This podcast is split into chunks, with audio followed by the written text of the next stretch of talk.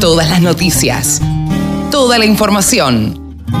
La radiodelcampo.com. Ahora estamos con Pablo Adriani. Saben ustedes que Pablo Adriani es consultor de empresas y además escribe en La Nación, escribe en Clarín, en La Voz del Interior y tiene un, eh, un YouTube donde se llama, que se llama El Faro, que ahora nos lo va a contar bien. Hola Pablo, ¿cómo te va? Buenas tardes, buenos días. ¿Cómo andás, Carlos? ¿Bien? Pero muy Buenos bien, por todos. suerte. Muy bien, por suerte, cada vez más contento con la concurrencia y con la continuidad del seminario para periodistas. Sí, fundamentalmente también con la calidad de las presentaciones y los contenidos. O sea, No, bueno, pero eso, eso nunca estuvo en duda. Estando la universidad atrás, vos y, y la, y, y- y los invitados que había, eh, digo, eh, la verdad que así es que una yo garantía. que- yo te diría que tenemos eh, eh, un, un- futuro por delante muy promisorio con este tipo de jornadas de capacitación que sin lugar a dudas que hacen bien no solamente a los periodistas del sector, sino que si ampliamos un poco el, el, el- el foco, podemos llegar a, a nivel de a productores, acopiadores, eh, gente joven que le, que le quiera que quiere interesarse por el- lo que es el negocio del trading en Argentina y en el mundo, ¿no? Totalmente, yo creo que ahí hay un nicho muy interesante eh, y que va mucho más allá del, del periodismo. Eh, Exactamente. Creo que, que, bueno, hay que, hay que seguir machacando y hay que, como decimos muchas veces también, nosotros, Pablo, ya no estamos para, para hacer dinero con esto, sino lo hacemos como para dejar algo, como para que algo quede, ¿no? Exactamente. O sea, el conocimiento no se vende, No, totalmente. se, com- se comparte, Sí. es nuestro eslogan. Así que, bueno, Exactamente. noticias nuestras. Y como, y bueno, como, como compartimos esos mismos valores, eh, y como consultor que sos ahora, te tengo que preguntar por los mercados de esta semana. Bueno, esta semana tuvo muchos condimentos. El principal condi- condimento fue eh, el informe de LUDA del Departamento de Agricultura de Estados Unidos el 12, el 12 de octubre, hace dos o tres días. Claro. Eh, ese informe dio eh, hizo un cambio en los niveles de producción de soja de Estados Unidos que sorprendió al mercado, Eh, aumentó la producción de soja americana en 2 millones de toneladas y eso fue suficiente para recomponer existencias a niveles de casi 8 millones de toneladas, con lo cual eh, de, lo que había de existencia de 5 millones de toneladas el mes pasado, mejoró a 8, eso descomprimió el mercado y generó después una corriente bajista en el mercado. Ahora después está otro tema, que Carlos, no sé si vos te enteraste, el rum rum que hubo esta semana sobre que el gobierno había cerrado las exportaciones de maíz de Argentina. Bueno, en este programa vamos a tener la palabra de Alberto Morelli. Eh, no sé qué nos va a decir. Quiero escuchar tu versión también. Vos sabés que acá habla todo el mundo. Así que eh, que me digas vos qué es lo que pasó con el maíz. eh, porque hay algunos que se quejan. Supongo que Alberto Morelli va a ser de los que se quejen. Eh, pero quiero tu, tu versión. Yo te voy a contar la cocina, Sí, Carlos, por favor. la cocina de lo que pasó, que a veces no es pública. Para hacer un poquito de historia y muy breve, Sí. en diciembre, en diciembre del 2020 el gobierno tenía miedo que no, no quede trigo para la mesa de los argentinos porque la exportación ya había registrado casi todo el saldo exportable y había comprado casi todo el saldo exportable. En su momento el gobierno amenazó con cerrar exportaciones o hacer cupos y los exportadores, con buen criterio, por el gran prejuicio que hubiera causado esto en el mercado internacional y la, y la imagen de Argentina, hicieron un convenio de palabra con el gobierno, vamos a registrar hasta tanto y exportar hasta tanto. Eso pasó con el trigo. A ver, pero eh, perdóname, te voy haciendo preguntas. En ese momento, el gobierno le creyó a los exportadores. Le creyó y funcionó bien y provocó una baja del mercado que fue fue beneficiosa para la industria molinera, para todos los todos los que compraban trigo a posteriori, ¿no? Eh, ahora pasó algo muy similar. Y esto esto se hizo público en Coloquio Todo Maíz, que organizamos junto con Todo Agro, eh, hace cosa de dos o tres meses, donde tanto el presidente de Sierrasec como el secretario de Agricultura en ese momento, Julián Domínguez, eh, perdón, eh.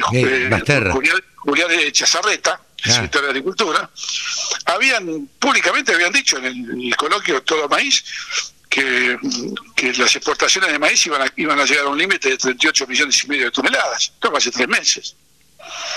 Eh, bueno, el saldo exportable de maíz ya está en 39 millones de toneladas, que lo compró la exportación. Los registros ya están en 38 millones de toneladas.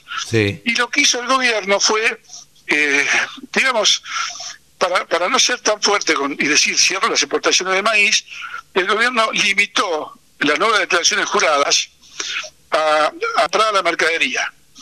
Que tengan los barcos nominados para ser cargados en el corto plazo, pueden declarar maíz. Ok. Pero las otras declaraciones para embarcar en diciembre, enero o febrero están prácticamente cerradas. Te permiten nada más que declarar, declarar las de 30 días, que por otra parte ya hay declaradas 38 millones y medio de toneladas que llegan hasta 180 días. Y dicho sea de paso, em, el, maíz nuevo no están cerrados los registros. Entonces, este convenio que se hizo eh, eh, de forma, eh, digamos... Casi de palabra, podríamos decir. De acuerdo de palabra, se, se, dio a conocer esta semana con el, documento que, que, firmó el subsecretario de Agricultura, que había empezado Capatinio, donde estaba autorizando las declaraciones juradas 30. Entonces el mercado lo toma como que se cerró. En realidad, en realidad no se cerró. Es, esto es ver el, medio, el vaso medio vacío y medio lleno. Claro, es, depende de qué lado estés parado. Claro, y la exportación ya tiene la panza llena de maíz, un saldo exportable récord. Este año Argentina va a ser el segundo exportador mundial de maíz.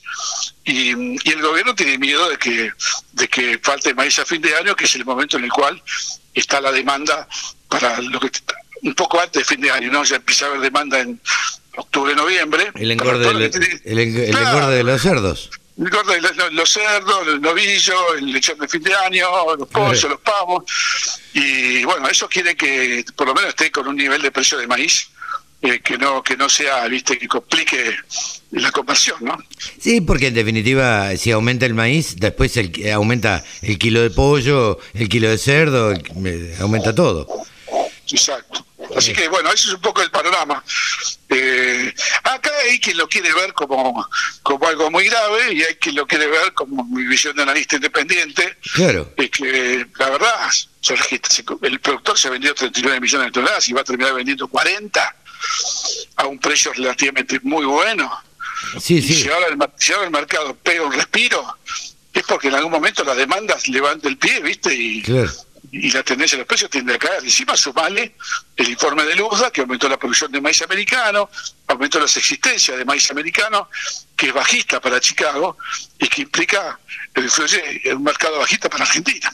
Estamos a justo casi eh, un mes de las elecciones eh, 30 días. ¿Qué, ¿Qué, pensás tu olfato y, tu no olfato, tu análisis? Eh, ¿Qué es lo que te dice que va a pasar después de las elecciones? Mira, hay una ficha que, que, que, creo que es una ficha que el gobierno va a jugar, que tiene mucho que ver con que llega con la reserva de dólares en el Banco Central muy justas, que no pueden enfrentar el verano, por los vencimientos que hay de deuda con el Fondo Monetario Internacional y otros bonos, otros bonos que tiene que pagar el gobierno. Y yo creo que después del 14 de noviembre, para nuestro sector, la ficha que va a jugar el gobierno no será, no será el 15, ¿sí? pero será por ahí. Va a aumentar, La, retención, va a aumentar las retenciones de trigo y de maíz, que la puede aumentar sin ir al Congreso hasta tres, hasta tres puntos más. Entonces, posiblemente. ¿Le sirve de mucho? Mira, ¿sabes lo que pasa, Carlos? Que están rascando el fondo de la olla. Claro, sí, sí, sí. Tirás un billete de un dólar y no llega al piso.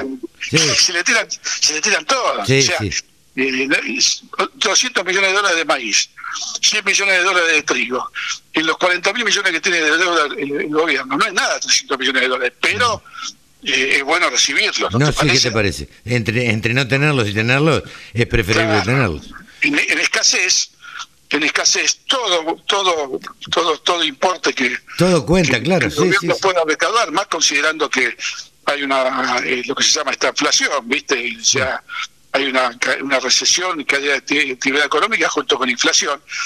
No debe ser muy bueno tampoco la recaudación que se ve, que se vislumbra para impuestos internos, ¿no? Sí, eh, y seguramente el verano también va a estar complicado, va, eh, va a estar complicado, pero no se nota siempre. Exacto. En el verano las cosas es como que se diluyen más.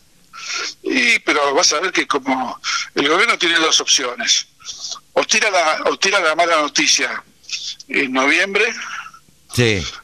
O la tira después del 2 de enero. sí, antes de Reyes, como regalito de Reyes. Porque siempre los ajustes económicos en Argentina se hicieron en, la primera semana de enero. Sí, claro. Porque bueno, podés, bueno, podés tirarlo antes de Navidad, una medida que pegue un cimbronazo, que cambie toda la estructura de costos relativos, ¿Entendés? Yo creo que ahí van a, van a, hacer la que hacen, lo que, lo que ha pasado todos los veranos que hubo crisis en Argentina. Sí, claro. Los ajustes, se hacen en la primera semana de enero. Sí, sí, y agarran a la gente en la playa, ¿viste? Como, mirá lo que pasó. Claro, con el diario, con el diario, leyendo el diario, uy, mirá lo que pasa. Porque pareciera que todo pasa en Buenos Aires y la verdad que los afectados somos los cuarenta y pico de millones de argentinos. Pero bueno, pareciera que pasa en Buenos Aires solamente.